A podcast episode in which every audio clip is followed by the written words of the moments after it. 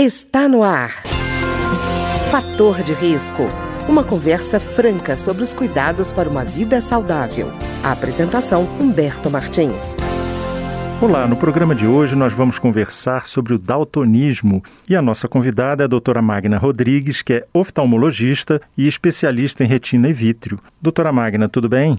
Tudo bom, prazer. Doutora Magna, quando a gente fala em daltonismo, para qualquer pessoa, muitas vezes ela tem aquela impressão de que daltonismo é aquela pessoa que confunde o vermelho com o verde, mas não é uma coisa tão simples assim, né? Não, não, não é, Humberto. É a incapacidade né, do paciente de ver ou diferenciar cores sobre condições de uma luz normal. Ele é um resultado de uma ausência de um mau funcionamento de um ou mais células sensoriais da retina. Certo. Porque quando a gente ouve falar de células sensoriais, a gente fala assim, bastonetes, cones. Isso. Como é que é são é isso? Cones. Exatamente. Essas células sensoriais, elas são cones ou bastonetes. No caso do daltonismo, são os cones. E os cones são responsáveis pelas cores. Nós temos três tipos de cone que são responsáveis, o azul, o verde e o vermelho. No caso do daltonismo, que é mais comum até em homens, ele é referente ao cone verde e vermelho de mais importância.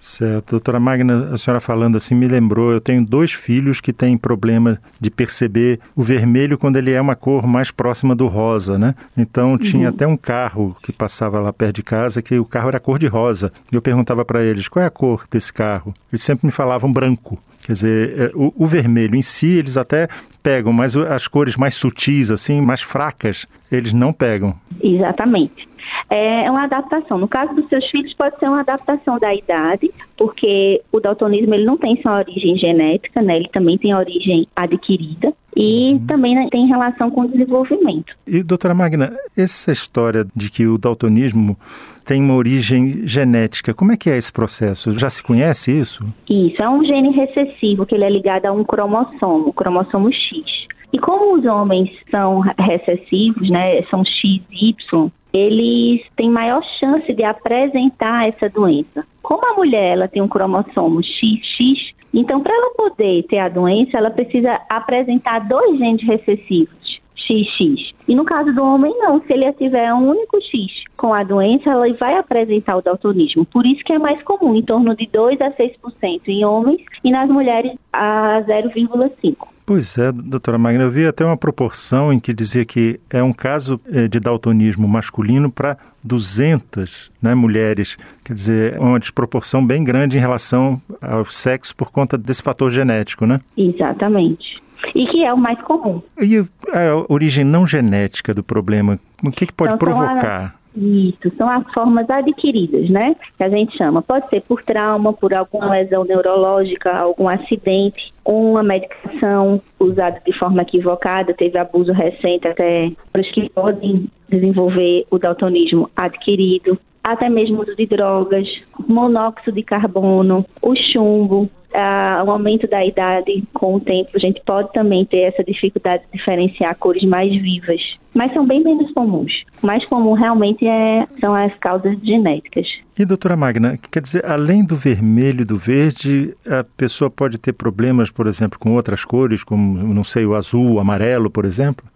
Isso, é a escala de, de, cores, né? Do comprimento de onda. A gente fala essa, essas três cores principais, é vermelho, verde e azul, mas entre elas vai tendo lá o amarelo, o rosa que você comentou dos seus filhos. Então, o conjunto desses três cores que a gente consegue distinguir o amarelo, o rosa, e é esses cones que são responsáveis por transformar essa luz em energia elétrica e ser percebida pelo cérebro através da condução do nervo óptico. E, doutora Magna, eu lembro de um caso em um dos livros do Oliver Sacks que ele falava de um cara que era, eu não sei se ele era fotógrafo ou pintor, agora eu não lembro direito, e que sofreu um acidente automobilístico e que a partir daí ele começou a ver tudo em preto e branco. Isso também é daltonismo? Então, existem vários tipos de daltonismo, né? Esse é um tipo de daltonismo que ele perdeu todas as cores e ficou todos os cones, né, por algum, algum trauma, e desenvolveu a visão em bastonetes, que são as cores preto e branco ou cinza,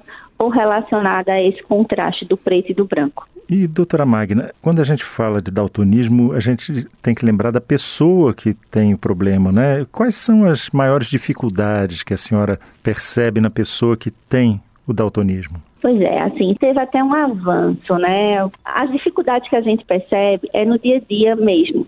Uhum. Do paciente perceber a cor verde, vermelha e vamos pensar em algumas profissões, por exemplo. Piloto de avião, ele precisa reconhecer essas cores. Um arraio amador de navegação marítima, ele também precisa reconhecer o verde e vermelho. Então, existem profissões que necessitam saber dessas cores porque elas são determinadas para uma ação. Uhum. A gente teve um avanço né, recente que foi com a medicina do tráfego, que antigamente o semáforo, né, a cor vermelha, amarelo e verde, não poderia ser para um daltonismo. O paciente que era daltônico, ele não poderia dirigir. Hoje uhum. não é mais assim. Hoje ele precisa saber reconhecer a ordem uhum. no semáforo. Então, quando for superior significa pare, quando tiver no meio é cuidado e quando tiver embaixo é prossiga, né? Então, é essa ordem, e não realmente a cor, saber que é vermelho, amarelo ou verde. Uhum. E eu acho que isso foi um avanço muito importante na medicina do tráfego para a gente aqui no Brasil. É, doutora Magna, eu estou perguntando porque minha esposa tinha um colega que era daltônico e ele, durante muito tempo, atazanava a vida dele, coitado, por causa das cores das roupas dele. Até que a mulher dele falou assim: Olha, vamos fazer o seguinte, eu escolho suas roupas e eu compro. Porque às vezes ele ia assim, camisa amarela, calça roxa. Então. ficava assim, acabava virando ponto de referência, né? E a pessoa não gosta de, de, de uma sensação como essa. Aceitar ajuda também é uma coisa boa, né? Não, lógico. A ajuda dos mais próximos e de quem a gente confia é mais importante ainda. Pois é, doutora Magna, eu fico imaginando situações que, para gente que não tem o um daltonismo, não são complicadas. Por exemplo, um tom de. Por exemplo, uma pessoa que é um cozinheiro, ele precisa saber mais ou menos o tom da, de uma carne, por exemplo, para saber o ponto em que ela está. A pessoa precisa ter um, essa percepção da cor de maneira mais apurada. Para quem é daltônico, ser um cozinheiro, de fato, deve ter apresentar algumas dificuldades, né? Isso, ele vai apresentar algumas dificuldades e essas dificuldades podem até ser motivo de ter uma motivação para ele ser até melhor.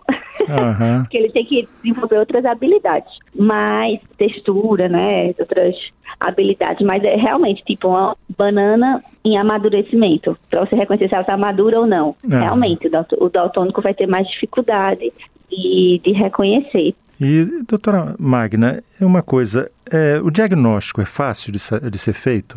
Então, existe um, um, teste que ele é confiável, ele é reprodutível, ele é indolor, não precisa dilatar, que é o teste de Shihara. São 38 placas com números, e esses números são compostos por uma série de pontos circulares em diferentes tons, que formam um, tal de um número visível para pessoas com visão normal. Né? Então, muitas vezes não precisa nem a gente mostrar as 38 placas para o daltônico, porque a gente reconhece logo nas primeiras é, a dificuldade que ele tem. Então, é um teste confiável e tem essa versão também para criança, que não seriam números, seriam desenhos para poder é, a gente dar o diagnóstico de forma mais precoce.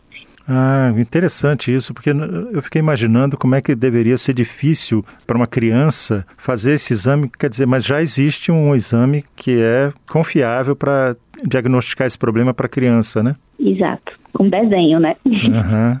E a criança, por exemplo, é, como é, como é que ela acaba indo ao consultório para saber se tem ou não daltonismo? Quais são as dificuldades que normalmente ela enfrenta até chegar nesse diagnóstico? é uma coisa assim bem complicada. Por quê? Porque se essa criança nunca percebeu que é as cores verde, vermelho, então para ela a cor certa é aquela. Uhum. é o que ela está sendo apresentada, né? Então é muito tênue para a mãe perceber e a família perceber. No início, mas depois, quando vai ficando um pouquinho maior, ela consegue conversar, ela consegue se expressar e a gente pede para vá lá pegar o objeto lá vermelho e se confunde e pega outro. Então você começa a perceber. Então é, não é bem a criança que percebe isso, é quem está cuidando da criança, a professora, que está acompanhando essa criança, que percebe essa dificuldade e, e traz essa criança para a gente avaliar. Quer dizer, então tem que haver sempre uma atenção no caso da criança, porque para ela aquilo é o normal dela, né? Exatamente. E, doutora Magna, no caso, por exemplo, a gente está falando da criança, mas tem o outro extremo da vida que é a velhice. A velhice pode ser uma causa de surgimento do daltonismo? Pode, pode sim. A gente não, não pode confundir, né? Tem uma coisa que acaba, traz muito isso no consultório, é confusão com catarata. Porque quem tem hum. catarata, o contraste diminui. O que quer dizer isso? Ela vê o vermelho menos vermelho, ela vê o verde menos, ela vê as cores menos vivas. Uhum. E acaba confundindo aí com um daltonismo, com maior idade e tal, que no caso seria a forma adquirida. Então são coisas diferentes. Uma coisa é o idoso, que é mais comum desenvolver catarata por conta da idade, é mais comum nessa faixa etária, e existe uma causa, que é uma forma adquirida, que acontece com maiores de 60 anos, que aí realmente é a dificuldade. Mas é uma forma muito mais rara. Certo. Não, doutora Magna, eu também estou perguntando isso porque, é, com relação a tratamento, né? A pessoa não tem como ser curada do daltonismo, tem? Não, não tem. Infelizmente, ele não tem cura. Mas tem possibilidades de tratamento assim que possam ajudá-lo? Por exemplo, eu, eu vejo pois que é. tem algumas telas de computador que, se, que dizem que tem recurso para a pessoa que é daltônica para melhorar a capacidade dela de perceber o que está ali na tela. Existem maneiras? Existem sim, né? Existem tecnologias, graças a Deus, inovadoras aí, que oferecem filtros, até óculos mesmo, com os filtros especiais que são revestidos com componente, né, com composto de minerais que absorvem e filtram o comprimento de onda entre o vermelho e o verde. Então ele ajuda a não sobrepor uhum. e, portanto, o daltônico consegue perceber melhor essas cores por conta do uso desses filtros. Há também um outro tratamento que está em pesquisa, né, em estudo, que, que é uma terapia gênica, que é realmente tratar lá o problema desde o início da genética, né, já que é lá do gene recessivo, do cromossomo X, que é fazer a correção nesse campo da terapia gênica. Mas ainda está em estudo. Hum, certo. E, doutora Magna, de qualquer forma, o importante é que a pessoa procure um acompanhamento para a situação que está criando incômodo para ela, né? Não aceitar isso como uma coisa que é como se fosse uma carga que ela tem que carregar de qualquer jeito, né? Exatamente. Tem formas, veja, então, há um tempo atrás, a gente olhava para o daltônico e dizia, vai viver sua vida. Hoje já tem possibilidade com as novas tecnologias da gente colocar filtro na frente do computador, nos óculos e ajudar essas pessoas, entendeu? Até não ser limitante quanto à profissão, por exemplo, como a gente comentou. Uhum. E doutora Magna, eu vi que quando a gente está falando de daltonismo pode parecer que é um, é um problema residual, que pouquíssima gente tem, mas eu cheguei a ver estatística falando em 8% da população, dependendo do grau, do nível, é isso tudo mesmo? É isso mesmo. Tem, existe né, uma estatística de 350 milhões de daltônicos no mundo. Nossa. Então são muitos daltônicos. É. muitos daltônicos aí, e principalmente homens, né? Homens que não se queixam muito, que são calados, que não falam muito, que não procuram muito ajuda, né? Esse paradoxo aí. É, quer dizer, não tem um problema, mas eh, tenta fazer disso um ato heróico de enfrentar a dificuldade, quando pode melhorar a sua qualidade de vida, né? Verdade. Tá ótimo. Eu queria agradecer então a doutora Magna Rodrigues, que é oftalmologista, especialista em retina e vítreo e que conversou conosco hoje sobre o daltonismo. Doutora Magna, muito obrigado. Alguma última recomendação? Ah, eu gostaria de agradecer a oportunidade, viu, Humberto? O seu programa é muito bom, Fator de Risco. Eu já escutava ele pelo meu sotaque, dava para perceber que eu não sou de Brasília, mas a gente já escutava e, assim, estou extremamente lisonjeada de participar. E gostaria de deixar um recado aí para todo mundo. Daltonismo não tem cura, mas tem acompanhamento, tem ajuda com, com esses filtros, tem como a gente dar uma qualidade de vida melhor para esses pacientes. Tá ótimo, que bom, doutora Magna. Muito obrigado. De nada. O programa de hoje teve trabalhos técnicos de Ricardo Coelho. Se você tem alguma sugestão de tema ou comentário sobre o programa de hoje, basta enviar uma mensagem para o endereço eletrônico programa fator de risco, tudo junto, arroba gmail.com. Até o nosso próximo encontro. Fator de risco, um programa com dicas para melhorar a saúde. Uma produção da Rádio Câmara, transmitida por emissoras parceiras de todo o Brasil.